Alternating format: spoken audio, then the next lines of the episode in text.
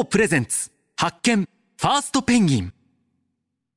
こんばんは。FM93 AM1242 東京有楽町の日本放送からお送りしてまいります。GO プレゼンツ。発見。ファーストペンギン。フリーアナウンサーの青木源太です。さあ今日は最近読んだ本についてお話ししたいなというふうに思います。私は新幹線移動とか飛行機の移動とかの時は機内とか車内で基本的には本を読もうというふうに思ってるんですよね。そっちの方がなんかまあ心が落ち着くので、まあスマホとか見てたりとか動画見る時もあるんですけれども、本を読むと自分の中で単なるこう移動時間が、あ、上質なインプットの時間に変わったなと思えるので、結構本を買ってから、えー、飛行機に乗り込んだりすることが多いんですけれども、先日沖縄に行く機会がありました。その時に手に取った本がですね、朝日新聞政治部という本。元朝日新聞政治部の記者であって、デスクもやっていた鮫島博さんという方が書いた本です。これ、登場人物、朝日新聞政治部のすべて実名で綴られた、まあ、内部告発ノンフィクションということなんですよね。あの、朝日新聞って、池上さんのコラム掲載拒否と、あとは東京電力福島第一原子力発電所事故の際の吉田所長の吉田長所のその問題、あと慰安婦記事取り消しってこの3つが重なって朝日新聞が大いに揺れたという事件が数年前にありましたよね。だからね、2014年のことかな？僕にとってもとってもこう衝撃的で、僕はあの学生時代からこうメディアが大好きで、こうメディアを取り巻くこうあれこれ、剣謀術数というのも大好きなんですよね。なので、そんな朝日新聞がこう3つまとめて、こう謝罪会見をして、で、翌日検証記事を出す。もうその新聞今でも僕撮ってるぐらい自分にとっても衝撃的だったんですよね。で、その時に内部にいて、なおかつさっき言った3つの問題、池上さんのコラム拒否問題と、えー、東京電力の吉田所長の長所問題と、慰安婦記事の取り消し、この3つのうちの吉田長所問題に深く関わっていた鮫島さんが書いたこの本、めちゃくちゃ面白かったです。まあメディアというのは、まあ、情報を正しく伝えるというのが第一義としてあると思います。でも役割というのはもちろんそれだけではないですし、企業体として見たときに企業内部のいろんな、まあ、構想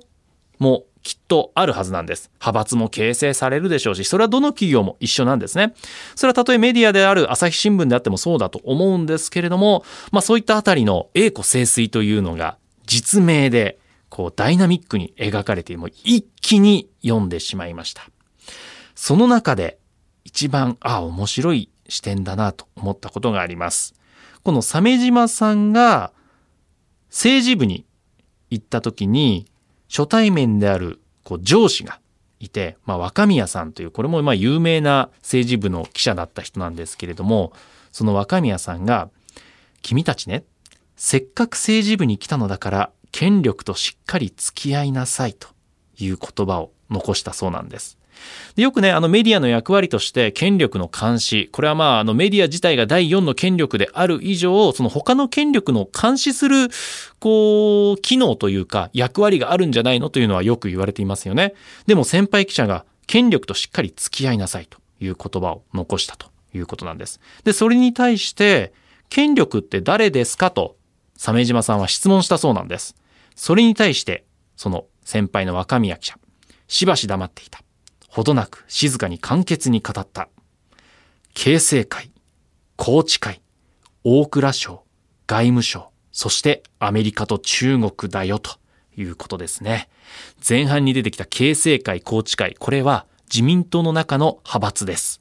形成会というのは田中角栄とか竹下登の流れを組む、かつての、ま、最大派閥、長きにわたって日本政界に君臨した形成会。そして宏池会というのは、あの、池田隼人とか、大平元首相とか、宮沢元首相とか、あの、今の財務省、旧大蔵省出身の首相を輩出した名門派閥として有名です。まあ、そんな自民党の派閥二つと、大蔵省、外務省、そしてアメリカと中国だよ。ここが日本の戦後日本の権力としてある。だって大蔵省外務省ってのはね、省庁の中の省庁とも言われるところですから。まあ、それが、こう改めて書かれていたのが生々しくて面白いなというふうに思いました。まあ、こういったね、こう権力がこう戦後日本の中でどういうふうに動いてきて、朝日新聞、メディアとしてどうそれとこう相対して付き合ってきたのか、そしてそんな朝日新聞の内部でどんなことが起きていたのかというのが、この本にダイナミックに綴られています。やっぱりね、記者さんが書いた文章ですから、とっても読みやすいですし、あっという間に読めますので、ぜひ皆さん、読んでみてはいかがでしょうか。というわけで、青木源太がお送りする発見ファーストペンギン、今週もよろしくお願いします。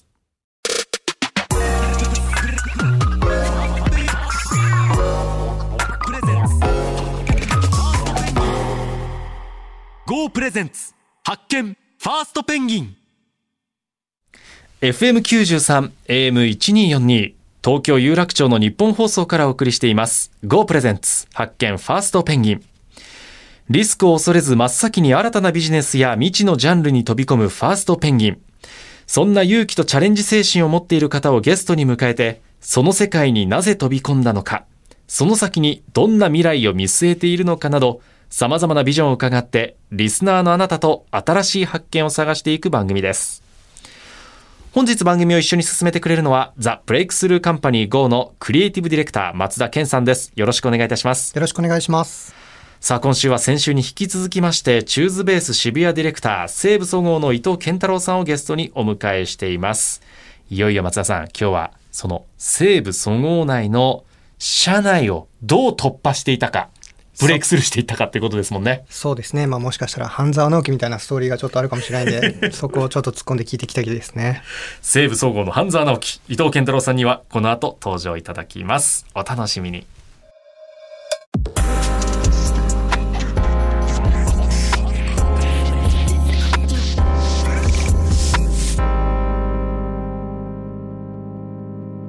GO プレゼンツ。発見。ファーストペンギン。フリーアナウンサーの青木源太が東京有楽町の日本放送からお送りしています。Go プレゼンツ。発見。ファーストペンギン。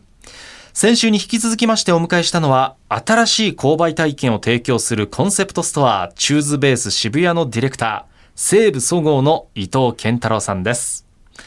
伊藤さん今週もよろしくお願いいたします。よろしくお願いします。改めて伊藤さんのご紹介簡単にさせていただきます。大学卒業後、広告代理店、IT 企業勤務を経て、2018年に総合西部に入社。事業デザイン部ネット戦略担当に配属されます。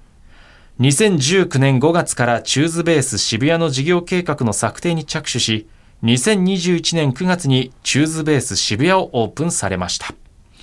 ということで、この2018年、そごう・西武に、まあ、いわゆる転職という形ですよね。はい、そうです。で、この時にもうすでにチューズベースのようなコンセプトストアやりたいと思っていたんですか？いや、この時はですね、あの、そもそもそのお買い物の仕組みをもうちょっとなんかデジタルのサービスとか、百貨店内で使えないかなと思って転職してきたっていうところです。聞くところによると、その IT 企業に勤務をしている時も、そごう・西武との向き合いはあったんですよね。そうですね。あの、仕事をご一緒させていただいてまして、ええで、IT 企業側からこういったのどうですかっていう提案をさせていただく立場だったんですけども、で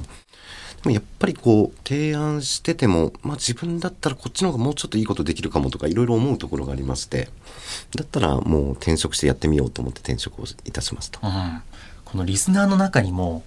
転職のこと考えて夜も眠れないっていう日々を過ごしている方いると思うんですけど、流れとしてはどうなんですか？こう言える範囲で全く問題ないんですけれども総合西武さんの方からこういうこう中途募集があるよと話があったんですか？そうですね。まあそんな感じの話はありましたね。うん、こういうことやってほしいんだけどどうっていうなるほど。感じのお話はありました。はい。で、えー、総合西部に IT 企業から入社するということで、この事業デザイン部ネット戦略担当、まあ読んで字のごとくネット戦略担当というのは、まあ IT 企業の経験を経てということですから、入社してからずっと。そうですね。入社してからそうですね。1年程度こういったチームにいましたね。うん。まあ、そごう・西武、まあ、老舗の百貨店ですけれども、そういったこう、老舗の百貨店のネット戦略というのは、現状とか、その転職当時というのはどういう状況だったんでしょうやっぱりどうしても百貨店っていうと、オンラインのそのネットっていうよりも、まあ、リアルの方にやっぱ目線がいってるのかなっていうのはありまして、どっちかっていうとリアルがあってネットがあるみたいな感じだったんですけど、今2018年ってもう当然ながらなんかインターネットで知ってリアルに行くみたいな感じの方が多いのになんかアプローチがちょっと逆っぽいなっていう印象を持ってました。うんあの私もこうテレビ局にいたので分かるんですけどテレビ局もやっぱり基本的には、えー視聴率というビジネスモデルで仕事をしてます。はいでそのパイも大きいと、なかなかこう次のことにこうねチャレンジしにくいっていう側面がある。これは松田さんどの企業でも抱えてることですよね？そうですね。やっぱりいろんなこう企業を担当させていただいてるんですけれども、やっぱりこう成功体験がある企業さんがやっぱり多いので、まあ、そこからなかなか逃れられないというか、はい。なぜそこから儲かるかどうかわからない仕事をしなければいけないのか、事業をしなければいけないのかっていうところで、こう社内で葛藤を抱えている企業さん多いですうね。ん、あの蓄積とか、まあ、ノウハウもそこにしかないという部分もあるし、いろんな不安があるのは分かるんですけれどもそんな中西武そごうの中でこうネット事業というところで切り開いていった伊藤さん。これどういうふうに企画は社内で出していったんですか？もう企画はですね、もう社長にまず新しい百貨店作りませんか？っって言って、もうペラ1、ペラ2ぐらいの、もう具体的に何も書いてないんですね。大きく新しい百貨店を作るって書いてはい持ってって。それは、えー 何か募集があったわけじゃなくても自分から？もう自分から持ってって。で、なんかもうデジタルとかうまく使ってどうのみたいな大きな文字でもう、ダーンって書いてあるぐらいの 中身ゼロなんですけど、はい持ってって、社長も、ん？どういうこと？みたいな感じにまあ最初はそうなりまますよねただ大きな方向性としてはきっと社長もそうしたいという気持ちがどこかにあるはずですもんねそうなんですよね。で、新しい百貨店でどういうことって興味を持ってくださって、もう延々とこういうことですか？こう思いますみたいなのをどんどん持っていったって感じですね。いやいやいや、皆さんこれできますか？社長にペライチ持ってく勇気。募集もされてないのに。ですよね。これ時々あのトップなんで募集があるじゃないですか。はい。会社の中で新規企画募集、新事業募集みたいな。はい社長直括みたいな。直轄になりますよね、はいよくそれは聞きます、私もいろんな企業に行くとエレベーターとかに貼ってあるんですよでも伊藤さんの場合そうじゃない自分でアポ取ってアポ取って、ペライチ持ってくペライチ持ってくでしかもそのペライチもペラッペラなんですね最初は本当にペラペラです。びっくりするぐらいペラペラです。でもこの行動力がすごいと思うなすごいですよね。あと、まあ、お聞きするに、結構やっぱそのもう社長にアポ取るみたいな、とんでもないみたいな企業さんやっぱ多いんですけど、ええそこの風通しはどうだったんですか？いやー、結構やっぱり普通の企業さんと同じ感じだと思います、そこはうん。なかなか高い壁というか。なるほど。でもそこやっぱ中途だからちょっと超えられたっていうのはあるんですかねああ、それはあると思いますね。なんかもうちょっと違う感じみたいな。うん僕分かってないんでっていう。いけちゃうよっていうのがそうですね。まあ、僕もあのよく使う手なんですけど、バカなふりをしていくっていうんですけど、はいあの、まあ、クライアントさんの専門分野に自分が門外漢であるからこそ知らないふりをして聞きに行けるみたいなことはやっぱありますようね。ーんそのまずこの行動力ですよ。はい。とはいえ、ハードルというとちょっとね、悪者みたいに聞こえるかもしれないんですけれども、乗り越えるべきハードルというのはもちろん目の前に現れるし、示されるわけですよね。めちゃくちゃ大変でしたね、本当に。チューズベースを考え出してからも、まあ、チューズベースって名前もなかったんですけど、オープンするまでって多分役員会というかそういう偉い人が集まる会議を毎週やってたような印象があります。毎週。普通意思決定って多分1回とかはい。2回とかではい。決まると思うんですけど、だって新しい百貨店のペライチしかないし、まあ、あと、大きな企業であればあるほどやっぱり多いですよね、そのね、多いです回数はね、きっと。そうですね。階層も多いし、役員の人数も多いし。し、もう許可取らなきゃいけないところだらけですよね。そうですね。で、多分普通にやっていくと、いろんな部門のいろんなレイヤーの方々のコンセンサスを積み上げてって、はいはい役員会で、はい、どうぞっていう話だと思うんですけど、新しい百貨店作りましょうって言って、うん、みんなで作ろうって社長がなってくださって、で、どうやって作るっていうアプローチでしたね。なるほど、なるほど。そのレイヤーが結構上、上からこう、うん降りてく面もあったってことっていうところですね。まあ、ある種こう社長も共犯者というかにできたのが大きかったってことなんですかね。すごく大きかったですね。すごい支えてくださって、あの、応援してくださったからこそ、多分どんどんコンセンサスを取れば取るほど、既存事業に似ていくというか、はい。失敗するの怖いから成功事例の方に寄っていくと思うんですけども、社長だっていろんな役員の方がかばってくれて、やりたいようにやりなさいっていうふうに言ってくれたんですけど、役員会でめっちゃ言われるみたいな。そのまあいろんな何回も重ねる会議の中で、つつかれたのはどういった部分ですか？例えば今まで提供してたサービスができなくなることに対してのリスクだったり、そういう時どうすんだと。はい誰がどうすんだみたいなことをいろんな角度から言われますね。要はねあのサラリーマンでみんな自分が責任取りたくないからこういうこと起きたら誰が責任取るのっていうのははっきりしろっていうのありますよね。すごく言われましたね。はいなんかチューズベースってあの先週お話ししたように写真結構撮ってくださるお客様多いんですけど普通百貨店で写真撮っちゃダメなんですよ。はい、それよくて写真撮るのはいいんだけど。それ写真撮っちゃダメって社内規定というかちゃんとあるんです？明文化されてる多分んです？社内規定としては明文化されてますね。はいはい。でお客様にもまあいろんなとこでちょっと言ってるはずなんですよ、うんうん。撮っちゃダメですよ。っていうのを変えることでのリスクってなんかいっぱい多分いろいろありそうなんですけど、それどうすんだ？みたいなすごく言われましたね。あと結構人とか予算とかもかなりつつかれると思うんですけど、もうあの建築一つとってもかなりの予算かかってるじゃないですかそこにやっぱ苦労ありました？そうですね。あの、予算って意味だとすごく苦労しましたね。儲かんのか儲かんないのか分かんないの、その建築物のお金すごいかかるっていったところは、やっぱ結構なせめぎ合いはありましたね。最初にめちゃくちゃな持ち出しが発生するわけですよめちゃくちゃ持ね。ち出しが発生するっていうのは、結構なせめぎ合いがありました。どう突破したんですか？もう気合と根性。まあだからでもそれぐらいお金かけてでもみんなが写真撮りたくなるようなものを作らないと意味がないっていう思いがあったわけですよね。で本当取られるのかみたいな話もあるんですけどそれって難しいじゃないですか、うんうんでもやってみたらこう結果うまくいってすごいありがたかったんですけどやっぱみんなあのそごう・西武の経営陣の皆さんがちょっとそこに夢だったり可能性感じてくれてなんか楽しそうと思ってくれたのも大きかったですね。あまあ、西武ってやっぱりこう百貨店文化とか渋谷の街を、うんから文化を発信するみたいなところもともとやられてたところもあるんで、もしかしたらそういう DNA みたいなのも皆さんお持ちなのかもしれないでね。そうですすね。そのジューズベース渋谷がそのコーポレートイメージを良くしてくれるっていう側面も売り上げだけじゃない部分っていうのはきっとありますもんね。うんそうですね新入社員の子とかも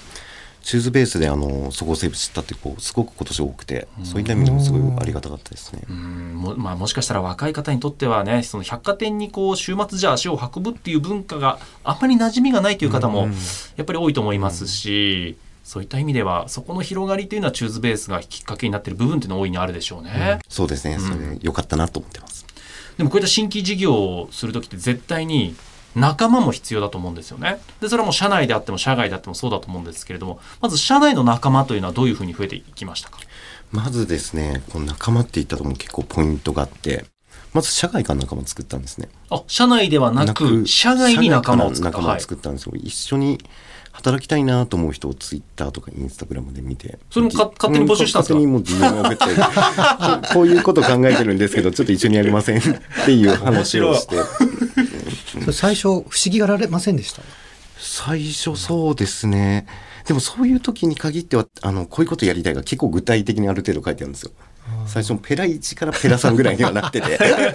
あその頃にはそ。の頃には。でまず社外に仲間を募ったと。はい、そうです。はい。それどどういう部分を担ってくれる仲間なんですか？うんまあ、クリエイティブだったり、コンセプトだったり、そういったみんなで夢を考えるみたいなところを、いろんな社外の仲間募って、で、これこそ新しい百貨店だよね、みたいなのを一緒にワイワイやってたって感じです。それどういうとこで話し合ってたんですか？オンラインでやってたんですか？それは、えーっと、オンラインもそうなんですけども、まあ、シェアオフィスを勝手に借りまして、はい。で、シェアオフィスに募って、こう、ワイワイやってました。シェアオフィス借りる代は誰が出したんですシェアオフィス借りは会社に出していただいてるんですけど、か。だからそれは新規事業を進める上での経費として。そうですねあ素晴らしいですね。うんでまず社外で仲間を募りましたと。で社内の仲間も絶対必要じゃないですか。そういった方々には。そういった方々ももちろん募集っていうのもあったりいろんな方がご紹介してくださって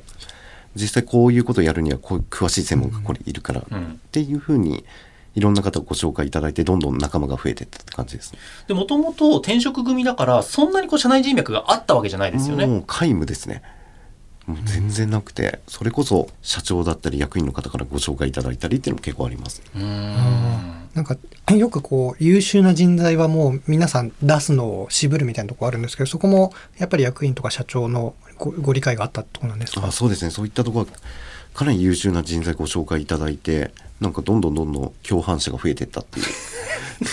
素晴らしいですね。ねえ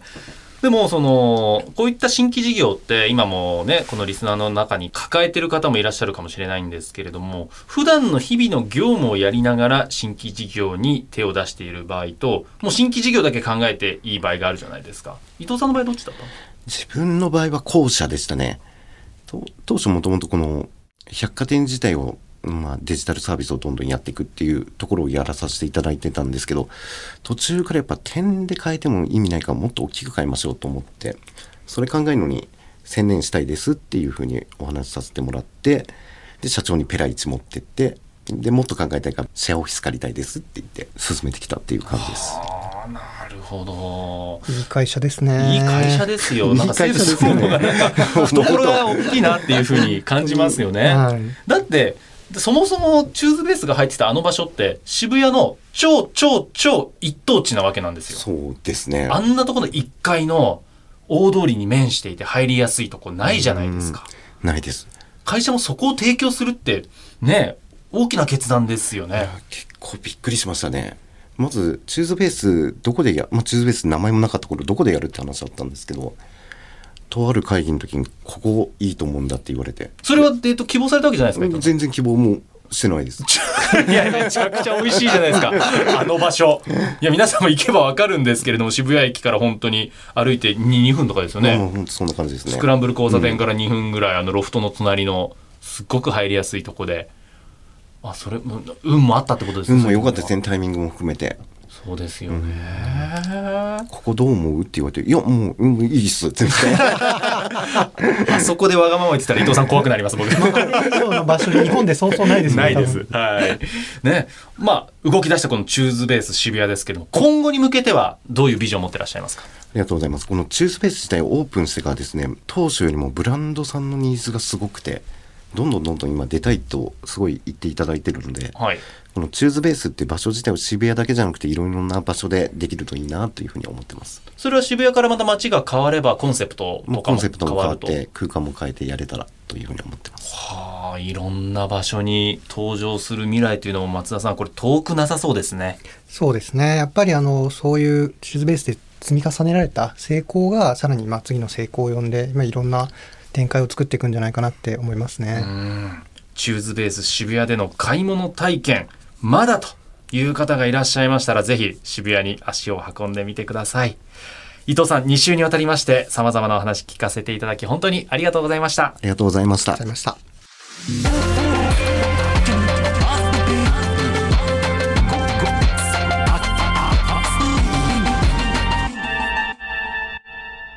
GO プレゼンツ発見ファーストペンギン FM93、AM1242、東京有楽町の日本放送からお送りしてきました GO プレゼンツ発見ファーストペンギン。チューズベース渋谷ディレクター、西武総合の伊藤健太郎さんをお迎えしてお話を伺いました。皆さんいかがでしたでしょうか？松田さんいかがでしたか？えっと、すごく勉強になったところが2つありまして、はいで1つはやっぱりこう社内にも社外にも共犯者を作るということが新しいことをするにはすごく重要なんだなってことを感じましたね。同じ志を持てば助けてくれる人がいっぱいいるし、共犯者ということは一緒に責任取ってくれる人みたいな感じもありますもんね。そうですよね、うんやっぱそこが人事じゃなくてやっぱ自分事になって参加してくれる方をどれぐらい作れるかっていうのが新規事業成功の秘訣なんだなっていうのがまあ一つはいすごい分かったところで、あと二つ目はまやっぱ最後は気合と根性なんだなっていうところですうね。ん、そうですよね。私が一番驚いたのはやっぱり、社長にペライチから始まってるってことですね。すごいメンタルですよね。あの、社長に何か出すときに、やっぱり形になってないととか、はいこう、突っ込まれないように、こう、いろんなとこに配慮して、もう分厚い企画書になって持っていく、だったらわかるんだけれども、ペライチですよ。で、まさにこのね、チューズベース渋谷自体がコンセプトストアと言ってますけど、まさにそのコンセプトだけをまず社長に投げかけた。はいまあ、社長がそのストーリーに共感してくれたっていうところなんでしょうね。うんいうところがね、勉強になりました。はい、番組ではあなたからの感想や質問、ビジネスに関する疑問相談、こんな人をゲストに呼んでほしいなどなど、たくさんのメールお待ちしています。メールアドレスは pg.1242.com です。番組ホームページのメールフォームからも送っていただけます。また番組ホームページでは過去の放送をポッドキャストで配信しています。こちらもぜひチェックしてみてください。もしかしたら明日社長室にペライチで持っていく人が増えるかもしれませんね。続出かもしれないですね。頑張ってください。Go プレゼンツ発見ファーストペンギン。お相手はフリーアナウンサーの青木源太と、ザ・ブレイクスルーカンパニー号の松田健でした。また来週お耳にかかります。